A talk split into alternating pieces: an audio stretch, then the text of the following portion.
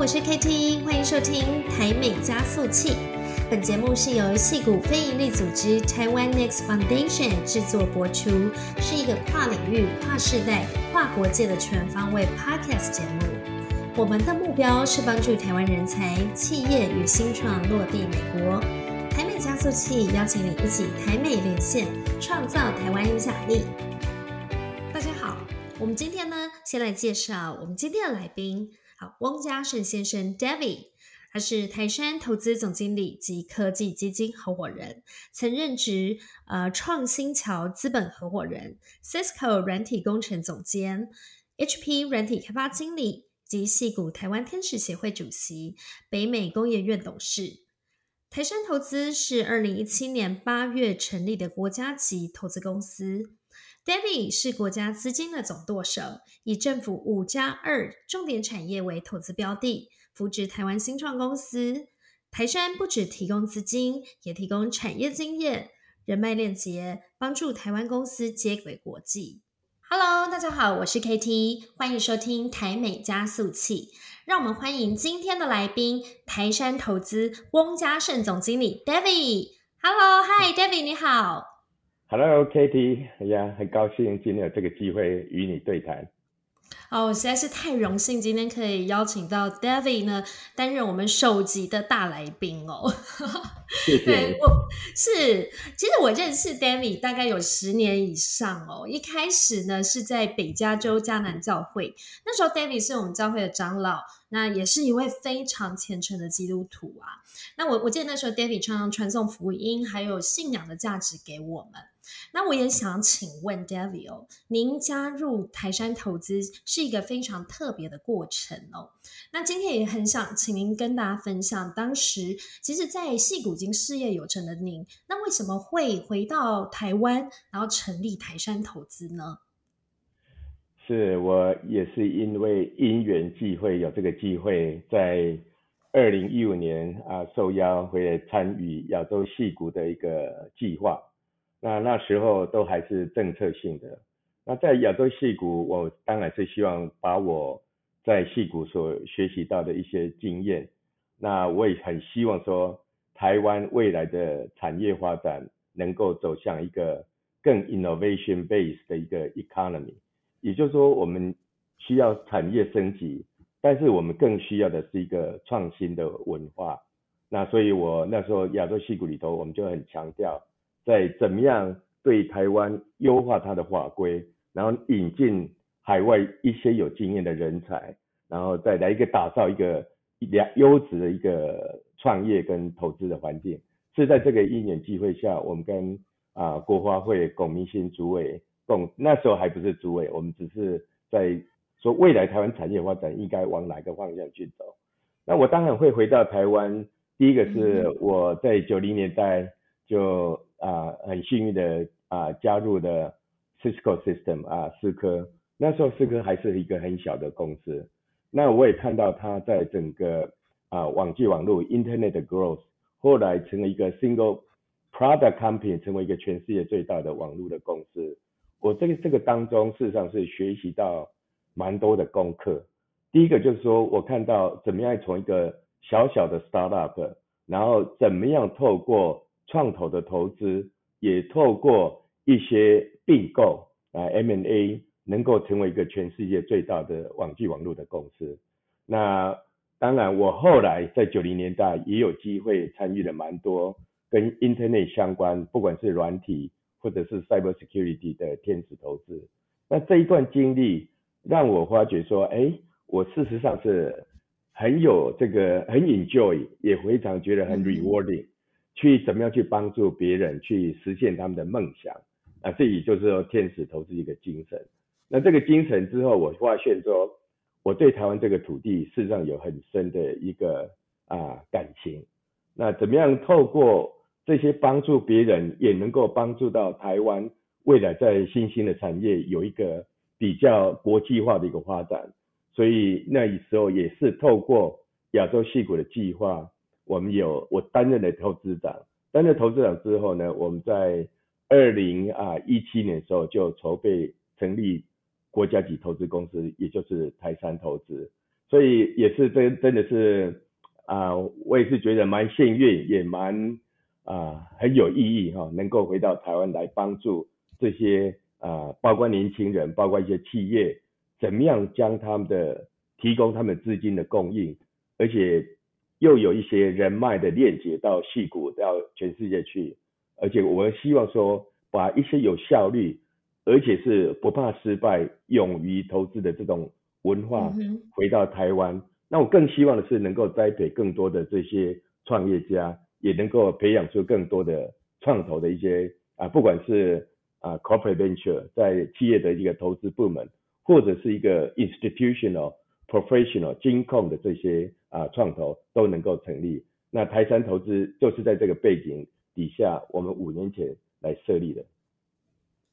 哇，真的，就是我我我觉得 David 让我非常敬佩的一点就是说，其实，在戏股啊，呃，等于是说你那时候其实已经有非常丰富的这个投资经验，那时候也投资了大概已经超过八十家国内外高科技新创哦，所以您那时候放下这个美国的所有的这些成就，重新回到台湾，其实我我觉得那是一个让台湾其实这几年不管是在新创发展，或者是推动台湾很多的。企业它跟美国的链接，我我觉得，呃，David 他是一直在担任这个国家资金的总舵手，更可以说是台湾新创的推手哦。那我也想要请教 David，就是在台山投资这成立五年多哦，那目前现在呢，台山主要的这个投资方向还有重点，以及我们目前现在这几年也为台湾新创投资开创了哪一些重要里程碑呢？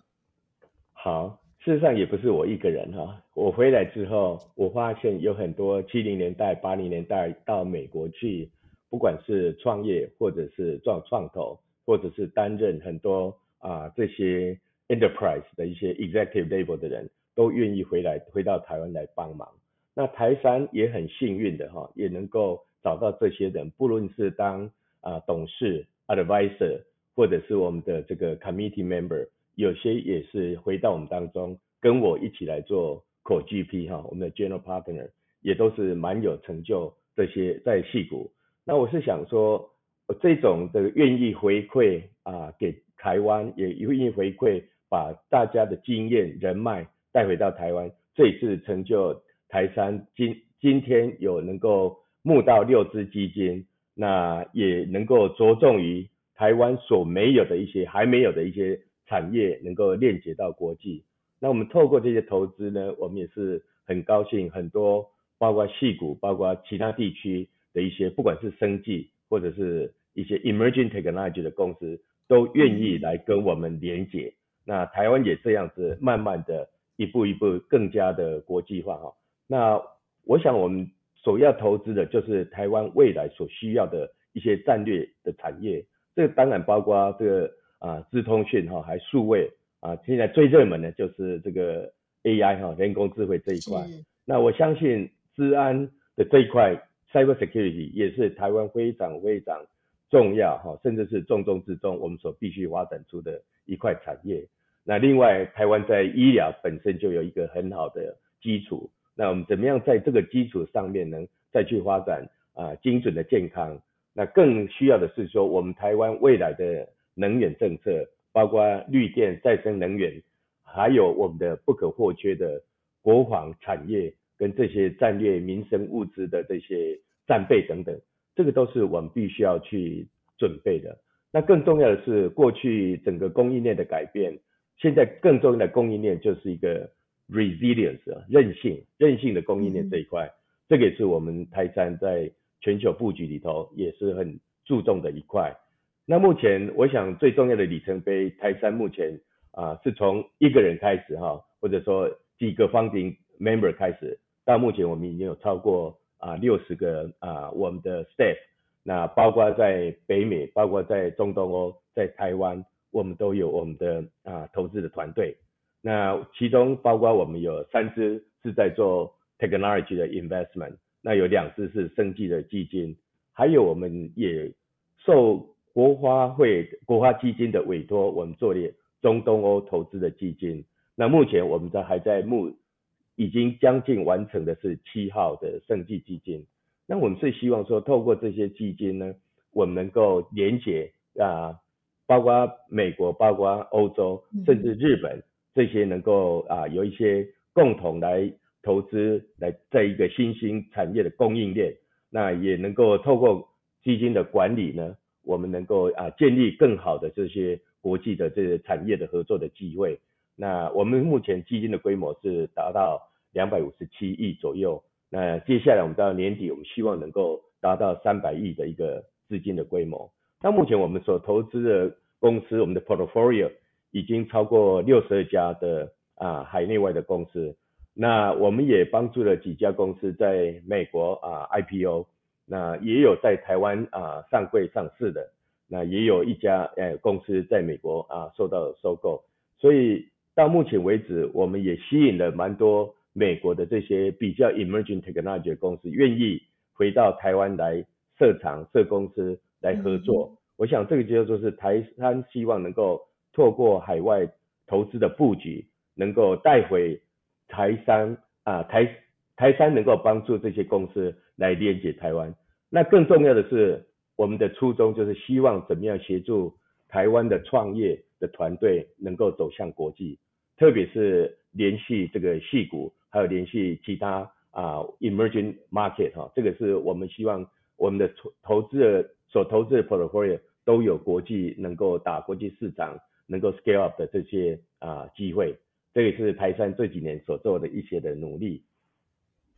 哇，非常谢谢 David 的分享哦，因为呃这几年其实短短的几年。的时候，其实台山已经我觉得呃达到一个非常呃了不起的成就哦，然后其实也是。带动了整个台湾的创业接轨国际的风潮。呃，我想就是以 David 您之前哦，曾经协助这么多的新创 IPO，还有并购，还有出场，那对于美国市场也有非常深刻的这个理解以及经验。您觉得说哈，台湾新创呢，跟企业当我们今天要进入美国市场的时候，我我想那是跟在台湾的布局是完全不同的哦。你觉得台湾的优势在哪边？还有，我们可能这些新创和企业，它落地美国的时候，它可能遇到最大的挑战。那我们怎么去克服它？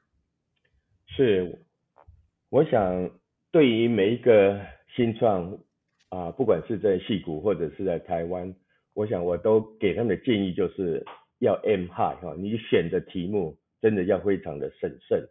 也就是说，你选的这个题目要做的创业题目呢，要能够大到足以。啊，走向国际，也就是说有国际市场为目标的题目，而且要有一个正确 scale up 的一个商业模式，我想这个都是很重要的。那另外的话，就说一个新创要能够持续不断的去发展，要知道怎么样能够像不管是在台湾或者是海外，甚至细股的这个创投的募款的这个啊能力，或者说 attractive attraction 啊。也就是说，能够吸引到这些国际创投的眼光。那另外的话，我想团队的组成是非常的重要，必须要是有一支可以互补性很强哈的这些团队。那当然，你如果要走向国际的话，你要好的一个 partner 或者是投资者啊，也能够相当了解当地的市场、它的文化。那很重要的，我我说这个团队的成功很重要，就是需要有团队的精神啊。你就是说，整个的新创的团队里头，怎么样能够互补？怎样能够在一个啊生命共同底下，再去做一个长期的发展的一个规划？那我想现在的挑战是相当的大哈。我想不可讳言的，在过去的这一段时间里头，因为全球大环境呃经济市场是不佳的状况下，也受到过去几年疫情，那最近又有乌俄战争，还有。通膨哈，全世界的通膨的影响，也放缓了投资，放缓投资人的投资的一个步伐啊。我想在新创团队普遍都遇到蛮多啊募资上更加的困难。那这样的话，我一般都会跟这些我们的团队说，要怎么样去延长你的这个 runway，也就是说你要拿到足够的资金，过去也许就说一年半就足够了。你不要太计较于这个 valuation，因为 valuation 如果太高，你如果不没有办法吸引到足够的资金的时候，你这个公司是没有办法啊长期发展下去。所以这些都是我们对新创团队的一些面对这些挑战，怎么样去克服，怎么样去啊 overcome 啊，所以目前的大环境的一个啊挑战性。嗯，是，然后尤其呀，其实从美国的前总统川普哦，他上位以后，其实整个美国对中国的态度，还有就是整个关系，目前现在其实是相当的对立，然后也是冷却嘛。那我我想，这个两个大国之间，那台湾其实是在中间，呃，我我很多人都说，其实这。这尤其是这两年哦，就是地缘政治呢，对台湾的产业发展其实也有一个非常大的影响哦。那像台湾的新创还有企业呢，我们怎么如何在这样子的危机中，我们是不是可以找到更大的转机，还有我们自己的优势？然后呃，这样的政政治经贸局面是不是对台湾也是有注意呢？所以我想，过去中美从这个。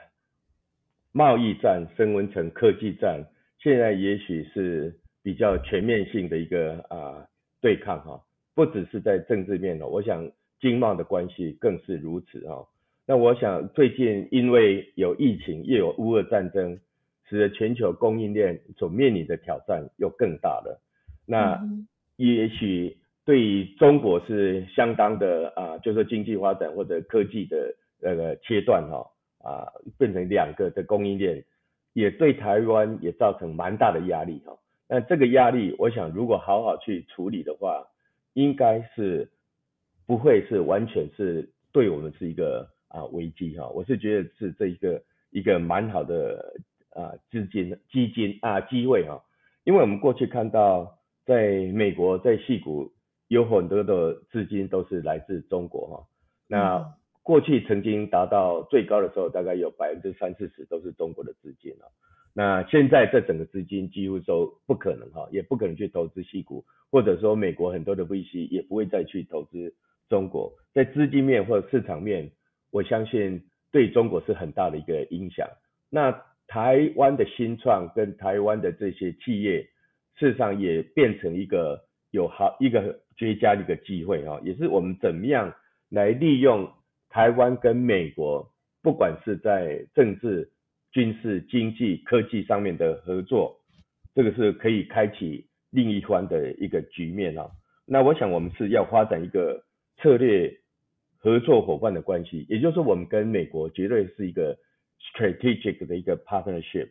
那这个包括尖端的科技，包括在以后在一些绿能的创新，甚至是在很多啊这个自动化或者 AI。刚刚你也谈到的是软硬整合这一块，都是台湾可以切入的。那更不用讲是在医疗方面啊，医疗的科技啊，医疗相关的这些产业，台湾都可以跟美国有很好的一个机会。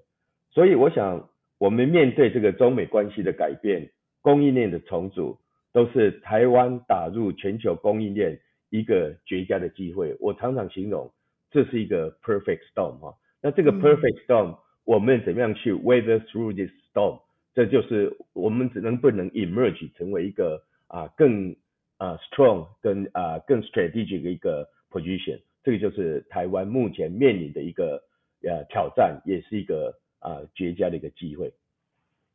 没错，因为而且像最近哦，呃，NVIDIA 的 CEO Jensen 他来到台湾，其实带动了一股台湾 AI 的风潮哦。那再加上今年就是整个 ChatGPT 的崛起，也改变了整个全球在 AI 上面的布局，就变成说各大公司的军备赛开始哦。那同时台湾其实呃，因为大家都知道台湾的晶片呢。就是它占了一个世界非常重要的角色，还有它的这个版图哦。所以我们在这一波这个 AI 的大爆发的时候，我们怎么去利用我们现有的供应链、现有的硬体的技术，去达到比如说像刚刚 David 提到的软硬整合，那以及就是说台湾的 AI 人才足够吗？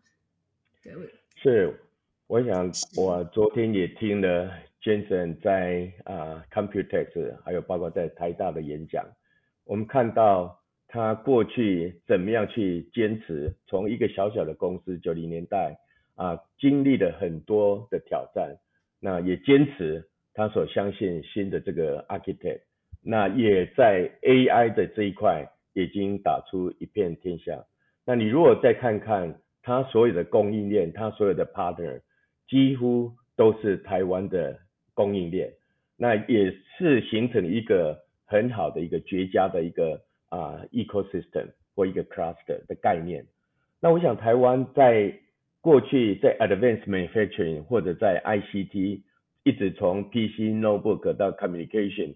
都是有很好的这些 advanced manufacturing 的能力。那这也是未来在整个 AI 的产业的发展不可或缺的一部分。也就是说，我们过去看到 PC，看到 Internet 的发展，看到 mobility 的发展，再看到 cloud，那每几乎每十年就是一个重大的一个 breakthrough。那今年呢，我们又看到 AI 带来的无穷的一个啊商机哈，那也是台湾未来在发展所必须要啊啊切入的一块很重要的一个角色。那台湾对于 AI 人才，坦白讲，台湾有很好的 education 哈。那在这一块的话，我们过去比较缺乏的，事实上在软体的部分。那如你如果看到最近的 ChatGPT，或者说在整个 programming。是一个非常非常啊重大的一个改变，也就是说，你做 programming 不需要像以前我在念这个 master 的时候，都是还要写这个 low level 或者 machine language 的之类，都要学习那么多。那现在呢，我们看到很多 programming，就像 Jason 讲的，事实上很多人都可以成为一个 programmer。你要怎么样去利用 AI 的平台，利用 AI 的工具，这个 platform 事实上是一个 open 的一个 platform。这个影响是非常的大，那这个切入的人才，我相信就是要更加去培养、去学习。那我也很高兴看到这个 NVIDIA 愿意在台湾也设立了很多的 AI 人才的发展中心。那我我想过去啊，中研院也好，或者民间团体 AI 的学校好的发展，这都是非常的蓬勃。那台山的布局呢，在我们几年前也就跟吴恩达教授，他也是 AI 的一个啊。啊，教教父级的哈，是在 Stanford 啊的一个教授，他所啊开发、投资或者成立的这个 Landing AI，也是我们非常啊啊看重的一个项目，也引荐到台湾来跟我们的这些工业界的一个结合。那也透过一些他的演讲，他的这些对于一些同学的启发，我相信 AI 的这股热潮在台湾是已经形成了一个大家都。想要啊，能够去怎么样去学习，再透过这些自动化、大数据做到软硬整合的，我想是变成一个啊显学哈。那我也是相信，在这股这次的鼓动的浪潮之下，我们可以说台湾啊在 AI 这一块是一个蛮好的一个起步哈。那也是我希望不要再 miss 这个这一波的大的一个浪潮。那这一个这个是我们的一个很。很绝佳的一个机会哦，那也像 Jason 讲的，这是 One Trillion 的这个 business opportunity 啊，怎么样大家在这个上面来共同来合作，来成为一个 partnership 来发展软硬的这个啊整个 AI 的发展。对，因为因为台湾呢本身的，就像刚刚呃 David 一直谈到，就是台湾的技术链和供应链，其实它已经是主宰了整个美国的科技布局哦。那像 AI 目前现在对台湾等于是投了一个石子，然后对台湾的整个产业的布局，我相信是呃也是引起了一个很大的震撼哦。但是我们其实我们再来谈谈，就是目前现在美国的经济。我想从去年开始到现在，我们这美国戏股这边，尤其是受伤非常的严重哦，所以导致呢，目前现在其实是属于一个非常。市场的低水位，那同时呢，在资金上面其实也变成相对的紧缩。哦那么其实，在这一波的受伤的过程里面，我们也看到，就是可能美国的目前现有的这个投资状况，其实它是比较 slow。那在台湾的新创，或者是目前像台湾的企业，它如果要来美国，不管是募资，或者是它可能刚好是在这个时间，它想要去布局美国，会是一个好的 timing 吗？还是说这个时间？反而我们可以掌握一个很好的机会呢。在这个不景气，或者说大家对投资比较啊失去信心也好，或者不热络，我想都是一个很好的机会。特别对创投来讲，那对新创来讲，当然是很大很严峻的一个挑战。那这也就是创投资金的益助，能够协助啊新创的产业或者新创的台湾的企业往全球去发展市场去发展布局的一个很好的一个机会。那过去我们谈的都是 globalization 哈，都是一个全球化、有效率的供应链的一个分工。然而我们看到这一次的啊乌俄战争或者是啊疫情，现在更重要要谈的是一个供应链的一个啊韧性哈。也就是说，我们全球化之外呢，我们还要怎么样在跟各在地的一个合作哈，也是国际跟产业间一个很重要、一个很严肃这个课题哈。那企业新创要将营运的韧性，也要成为他们一个 operation 的一个一个重点哦。我想要对台湾的企业，我建议是说，我们要趁这个这个时机点，积极前进一个新兴的一个市场。那我也看到，因为我过去一年多以来在中东市场所看到，那边事实上有不错的新创的能量，而且 EU 或者各地的政府，他们也都愿意投入在协助。因为那边有很好的这些啊工程的一个人才哈，那对于新创的鼓励也是才刚刚开始哈，那我想这个也都是台湾可以去琢磨、可以去投入的。那如果台湾的新创的团队想进入这个欧盟的市场呢，事实上中东欧国家的布局是一个很好一个啊 hub 或者是 gateway，那中东欧基金也是很愿意来协助这些新创团队到。啊，欧洲去找 partner，或者是找啊这个 joint venture 的一个机会啊，我相信在全球的这些挑战经济的状况之下，我们真的要更加的灵活哈，也要尤其要反应的速度要更快。那这个大环境是没办法改变，但是我们怎么样来调整我们的这个策略，调整我们的做法，能够 adapt 哦，adapt 整个全军的 economy 的挑战啊。我想这也是我给这些企业或者新创在全球布局的一些啊建议。谢谢 David 的建议哦。那同时我也想就是请教 David，因为呃从去年其实应该是说前年开始哦，台积就已经开就是落地美国的计划。那目前现在其实也。很多的工程师，还有很多相关的上下游产业，还有供应商也跟着一起来。那我们常说，我们其实要做一件事，要是站在这个巨人的肩膀上。对于像台积或者是台湾国家级的企业呢，它有一个非常好的技术，还有市场面。那这样对是不是也能够相对的去带动整个新创的发展？因为比如说我们要打群架嘛。那有大哥先在前面，那我们其他小弟就跟在旁边，这会也是一个很好的助力呢。是，我想台积电走向这些国际的市场，不是是一件好事哈。那我想，不管在美国，甚至在日本，在欧洲，都有同样的一个啊计划的一个啊可能性。呃，但我想，台积电过去事实上也已经三十几年哈，也出也是成为过去的一个台湾。发展的一个，也说是典范也好，契机也好哈。那事实上，他们也做了蛮多对新创有利的一些事情啊。因为我们所投资的 portfolio company，不不管是做 tool，不管是做啊台积，都是成为一个非常重要的一个客户或者是平台。那他们很愿意在跟这个新创来合作，因为有很多这些 new process、new material 要去发展。一定要有这 original idea 是从这些新创来的。那台积在整个 process 上面，或者在这个 tool 的选择方面，它有时候是会找这些新创合作。我们有几个 portfolio company 也是台积重要的供应链的一部分。那我相信从到美国，特别是 Arizona 这个这么大的一个 project，会带动很多新创，也会带动很多这些台湾的这些供应链哦，这个产业啊。的一起的一个成长的一个机会，我相信台湾在半导体产业啊，整个 foundry 是已经到了三分之二左右的这个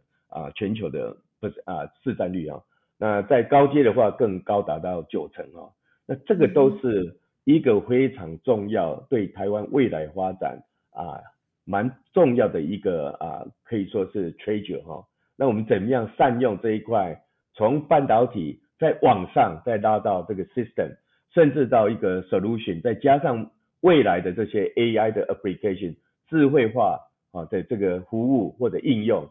这个就是一个非常发好的发展一个 roadmap。那我相信，在从投资点来看，台积电的这些在全球的布局，我希望也能够，我相信也能够带带动台湾新一波新创的一个浪潮哈。那也有更多的啊，不只是从台湾的新创啊，而且是从国外的这些啊团队也都愿意来跟啊台湾来做一个更好的一个合作。的那我想这是一个非常啊漂亮的一局哈。嗯，是对我我我觉得就是刚刚从 David 的这个谈话的过程里面，真的是可以感受到，就是说 David 对台湾这片土地真的很深的感情。他真的是一直很希望，就是我们台湾自己的产业哦，能够靠自己，也就是可以靠呃目前现在我们过去上一个世代所打下的根基哦，然后我们可以快速的这个茁壮发展。那还有就是，我也想请教 David，您目前现在当选这个台湾私募股权工会的理事长哦。那台湾其实大家对于 PE 发展，什么叫做私募基金？其实我觉得大家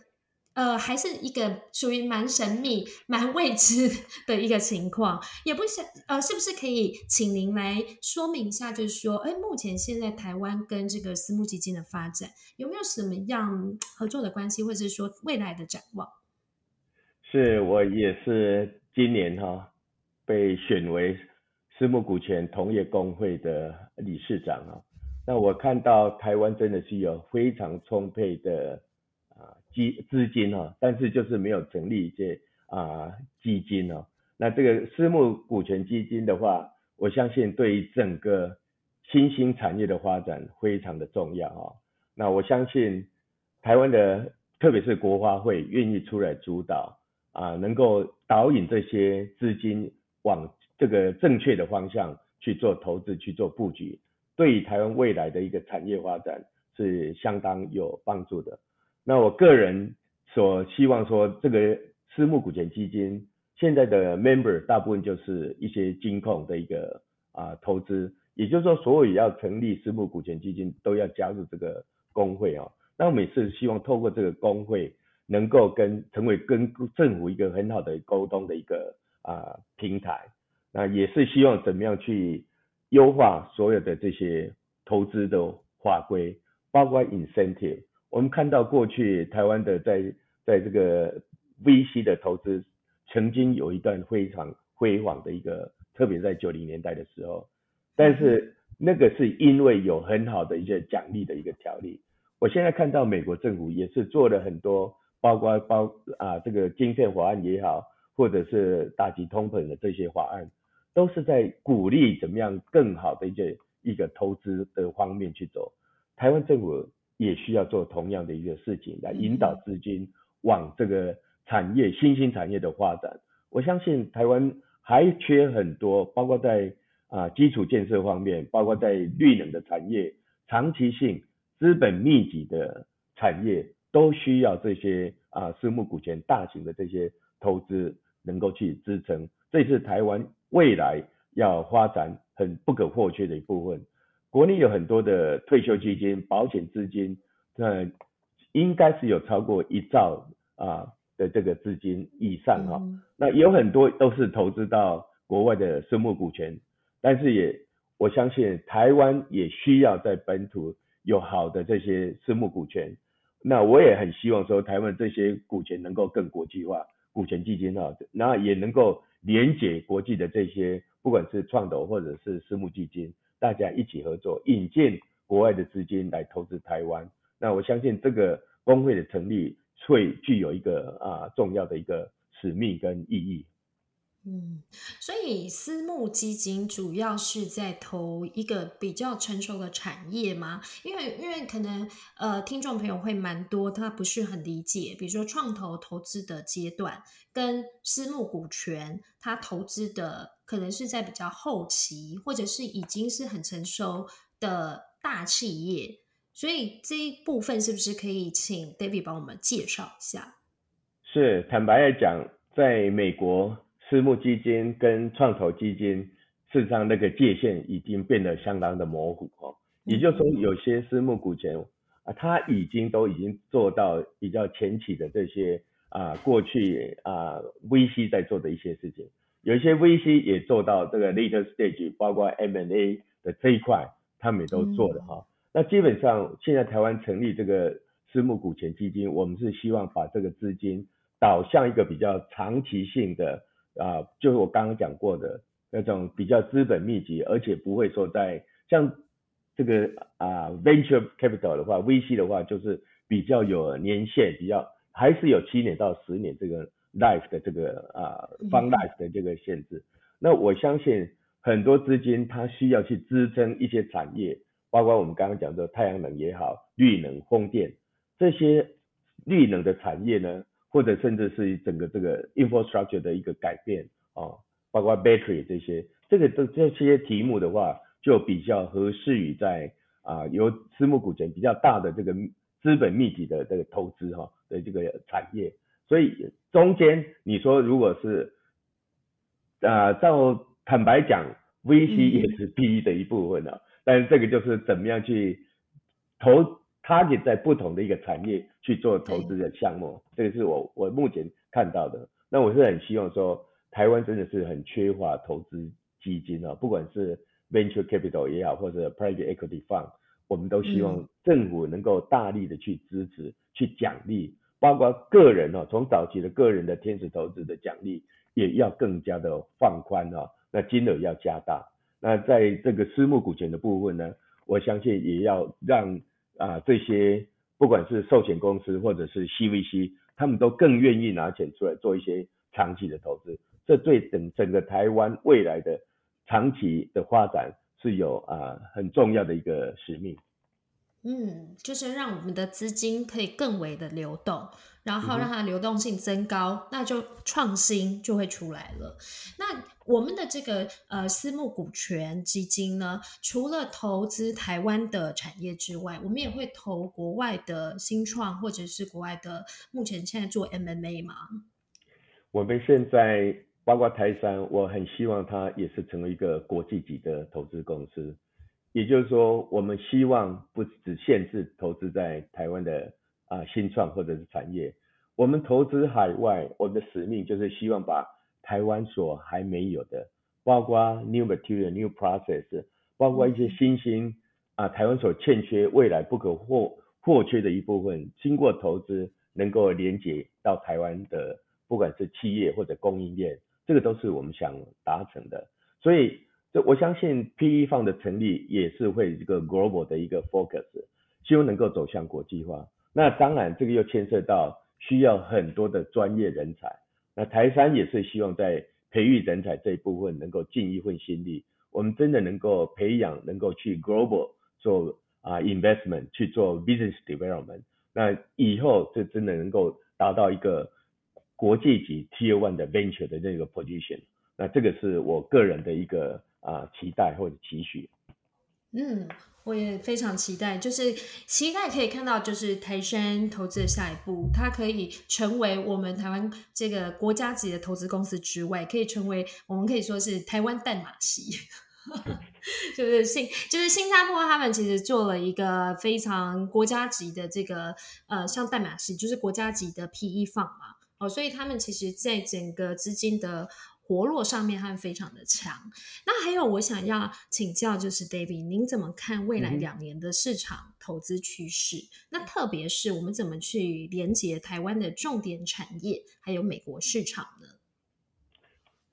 未来的几年有很多可以做的。刚刚我们谈到的 AI，AI 是就是其中很重要的一环哈。那除了这个之外，台湾所获缺的未来的五 G、六 G，甚至是 Space Tech，这个都是未来不管是在国防、国安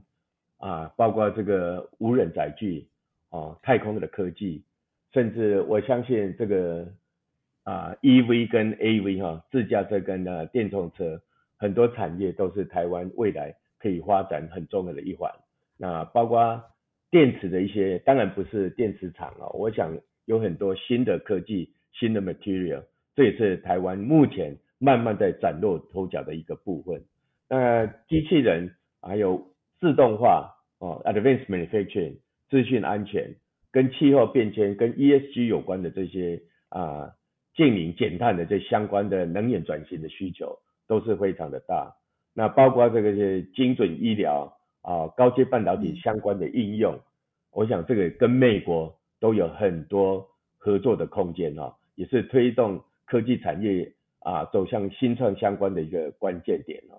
台湾产业在这些科技应用发展上，事实上已经布局很久了哈。那我也是希望说，再透过更多资金的挹注，能够去啊打国际国际赛哈。我是希望说，不要只打这个台湾本身的这些本土市场的一个竞争哈，是能够到国际市场去啊角逐哈啊，就是 Major League 的这个，从棒球来讲，是我们要从一个 regional 这个。中华职棒哈达到这个 Major League 的这个这个啊这个程度哈，这也是我个人很很期待的一件事情。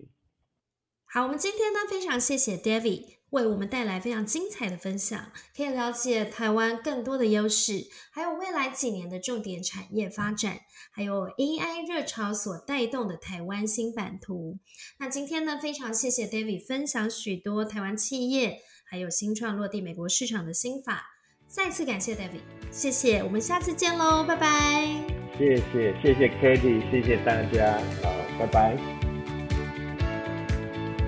谢谢大家今天的收听，台美加速器，让我们一起台美连线，创造台湾影响力。